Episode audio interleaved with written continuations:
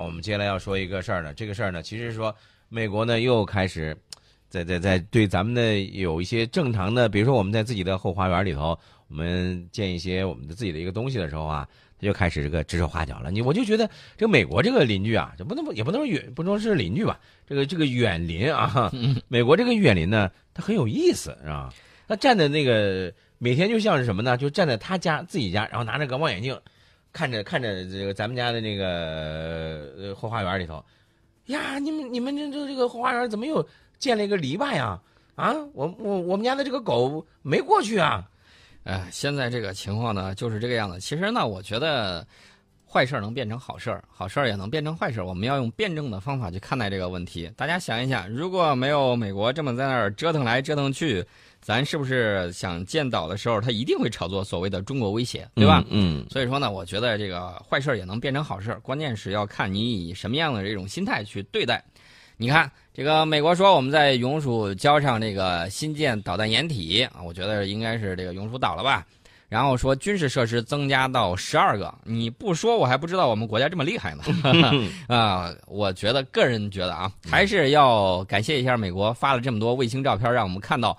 我们国家在南海岛礁的建设方面取得的突出成绩，呃，反正呢，这个西方媒体马上拿着这个就开始炒作。你知道炒作的叫什么？嗯，呃，所谓南海岛礁军事化的证据啊，掀起了新一轮的这种炒作。嗯，其实我们已经不止一次强调，在自己领土上部署或者不部署必要的国土防卫设施，都是主权范围内的事儿。有一些西方智库和媒体拿此做文章，乐此不疲。一定是领了狗粮的，我就可以这么说，绝对是这个样子。大家可以看到啊，这个都有哪些西方智库？嗯，呃，比如说这个战略和国际研究中心，嗯，这是美国的智库。还有一个智库叫什么呢？布尔津斯基地缘政治学研究所。嗯，我在想，这个这些智库炒作完的东西，肯定会被英国。被日本的《英国金融时报》拿出来炒作一番，这说起来好绕口啊。嗯，我觉得这个一定会的。然后呢，我们果不其然，没过一两天，我们就看到英国的《金融时报》专门跑去采访了美国智库呃一个分支机构的一个专家，呃，说相应的情况。嗯，他说现在每中国每部署一部新雷达或者一个新的导弹掩体。世界就越难生气。嗯啊，他说这个他们正在打到一支枪，只是还没有把子弹放进去。嗯，我就纳了闷了。当年也是美国军舰拉着我们的人，确认了我们南海的这种主权，对吧？相应的条约、相应的这种东西都在，你咋能不承认呢？不能说你爷爷这个写下的东西到你这儿脸一摸，然后啥都不认了，那你爷爷写的东西岂不是一张？废纸，然后那让你拿来那个涂脂抹粉，这样我觉得不太好吧？你最起码不太尊重你爷爷，我是这么认为的。你这个话说起来啊，对你这个话说的就是就是这个这个让呃有一些国家啊，这个至于这些国家是哪些国家，他自己心知肚明，是吧？嗯，呃，大家可以看到啊，这个一九四五年之后。确确实实这样的情况，那么一代人，咱按咱现在的年龄来讲，确确实正好是错着两代人，对吧？嗯嗯。我说这个毫无疑问的。然后这波人呢，老是渲染这个什么局势岌岌可危这种危机感。我告诉你，你照镜子的时候，如果说你多次对着镜子做什么样的动作，那镜子里头反馈的可能就是相同的动作啊。早都跟你说了，修昔底德陷阱，两国可以跳过去，你非要拉着往里头蹦，我。觉得除了几个人能从中挣钱之外，可能对他的国家并不好。比如说，这个智库肯定天天在这渲染，你说他能一回不中吗？他肯定要中一回的。中一回了之后，哎，你看，他就四处宣扬，我我早都预言了吧？你们不听我的。还有一波，你知道他会干什么？呃，媒体啊，西方媒体一定会使劲挣钱。嗯，我告诉你，现在西方媒体有时候说的这个假话，连他们自己国内的人都不信。嗯，这两天德国有一个网红。向那个德国总理默克尔写信，我知道啊，写信干什么呢？嗯，要求德国向中国学习。嗯，人家网红都看清楚了。我告诉大家，你要学习什么呢？学习转型那种无现金社会。嗯，就是你看，大家你现在呃，我去买菜啊，你知道吗？有个菜市场，而且那个菜贩呢，那个菜摊前面就有一个微信支付，就有一个支付宝支付两个这个扫码。我说。这也可以吗？当然可以了。我我当时觉得，你看出门你真的是已经到了，就不需要怎么带现金的这样一个这个时候。大家可能对这个不觉得有什么，哎呀，嗯无非是支付手段方便了一些。对对对，嗯、我告诉大家，这是只是一方面，各行各业的天才进入到各行各业之中，一定会带动我们这个社会的这种发展。另外呢，不光是这个，未来我们还会有智慧城市。嗯，我不拿远处说，我就说这个近处，比如说我们的这个航空港区，它建的这个地会呃呃这个智慧城市，它这个样板就水平就非常的高。嗯，嗯然后呢，它有很多的传感器，告诉你城市哪个地方这个水可能多了一些，嗯。还有其他的地方哪儿会出现哪些问题，会及时的反馈，会及时弄。这样的话会大大便利人的这种生活，嗯。还有工作的这种需要。那么再比如说，我们在这个郑州市西边长西湖新区，嗯。啊，新建的这些地下这个就有两三层，嗯。然后呢，它完美的这个呃诠释了如何你利用空间，如何对这个城市呃，也包括解决拥堵问题，包括各个方面，它都会有一个新的考量在里头。那么我们的城市也是不断在发展，呃，所以说呢，我告诉大家，这个支付、无现金社会等等，这只是我们生活进步的一点点。那么大家可以看到，为什么我们自己感觉不这么明显呢？很简单，就是那句话：不识庐山真面目，只缘身在此山中。对，你从国外回来，或者说在国外生活一段时间，比如说半年、一年，你再回来的时候感觉就不一样。我经常跟海外的这些朋友们交流，他们就说：“哎呀，这个好长时间没回来了，感觉这个好多东西都不知道，然后呢，已经感觉跟不上形势了。”有好几个朋友就打算从法国、从澳大利亚回来，啊，他觉得还是国内机会更多一些，嗯所以大家就可以看到。相应的情况就是你发展的越快越好。我当然是同意大家，就是以开放的心态啊，不光说是在国内，好的企业你也可以根据自己发展的这种需要，向国外拓展海外市场。这个来来回回去弄，然后你才可以挣更多的钱。另外呢，你要防止这个水土不服，提前做好各种功课，这都是相应的情况。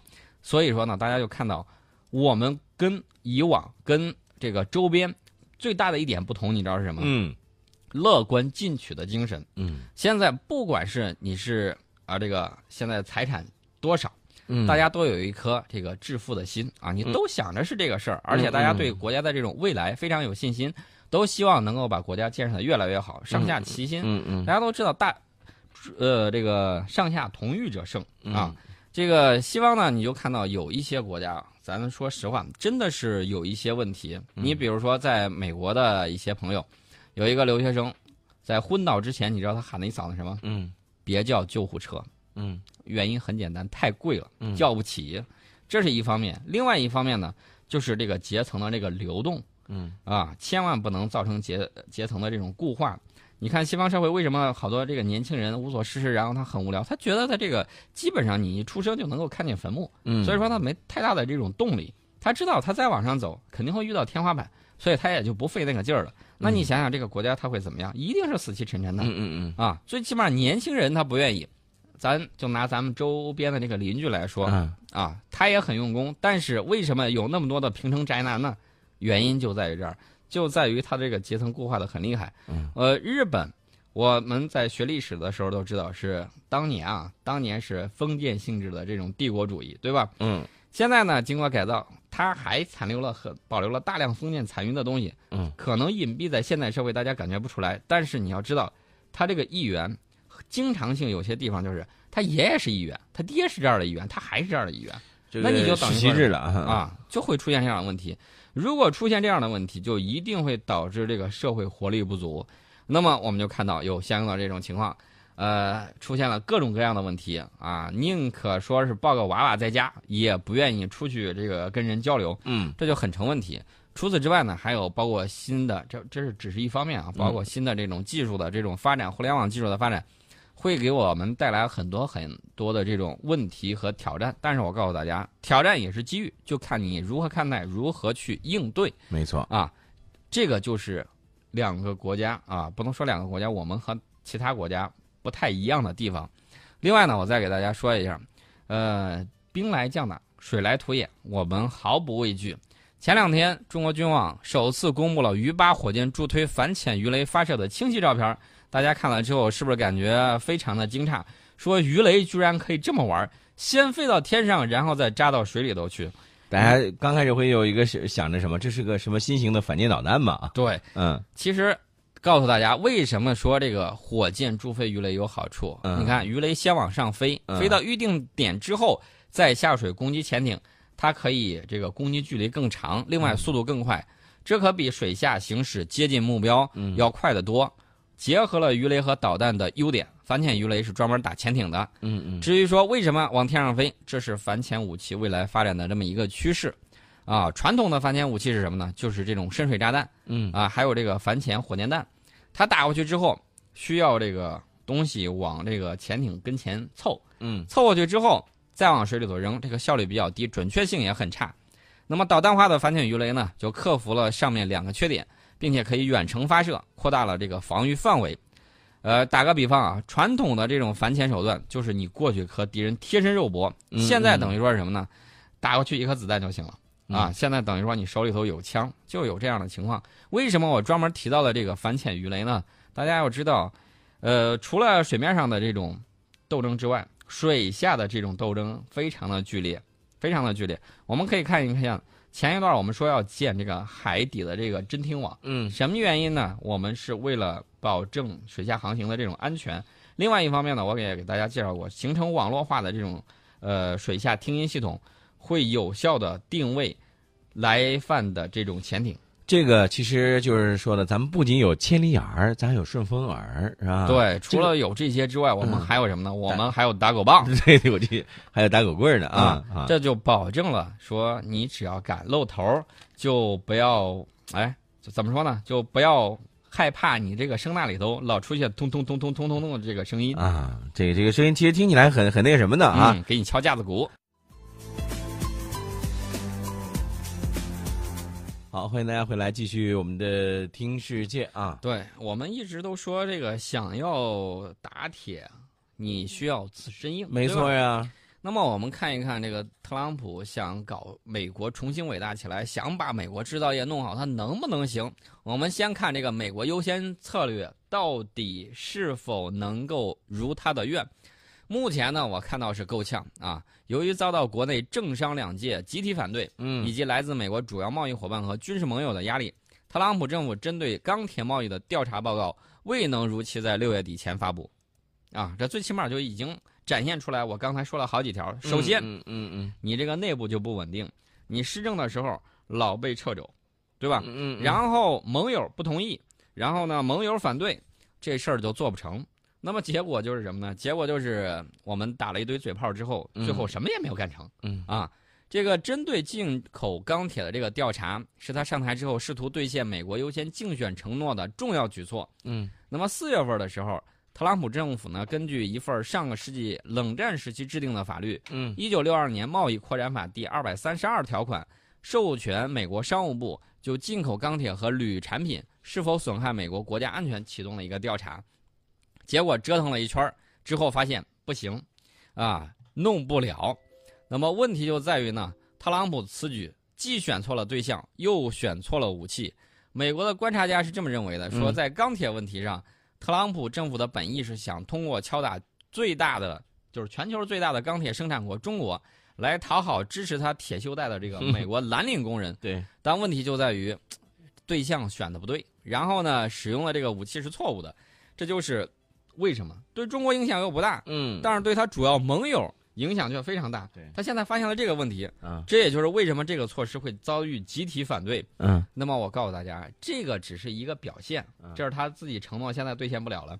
那么以后还会有类似这样的情况，大家想一想，现在上来才干了多长时间？半年不到。但是我我有一个另外的一个这个想法啊，因为时间关系，咱简单说一下吧。嗯，其实就是说呢，前一段时间我们也知道，美国退出了巴黎协定。巴黎协定是干什么呢？是应对气候变化，对吧？那么还有一个问题，他为什么要退出呢？这个是不是和这个特朗普要搞的所谓的这个钢铁的这个发展有一定的这个关系呢？反正这个我不管他是怎么样了，我们简短的说，美国前总统奥巴马一号的时候，在第四届印尼侨民大会开幕式上发表演讲，指责美国政府退出巴黎协定的决定，认为这造成了美国在全球应对气候变化政策制定上无法发挥领导作用。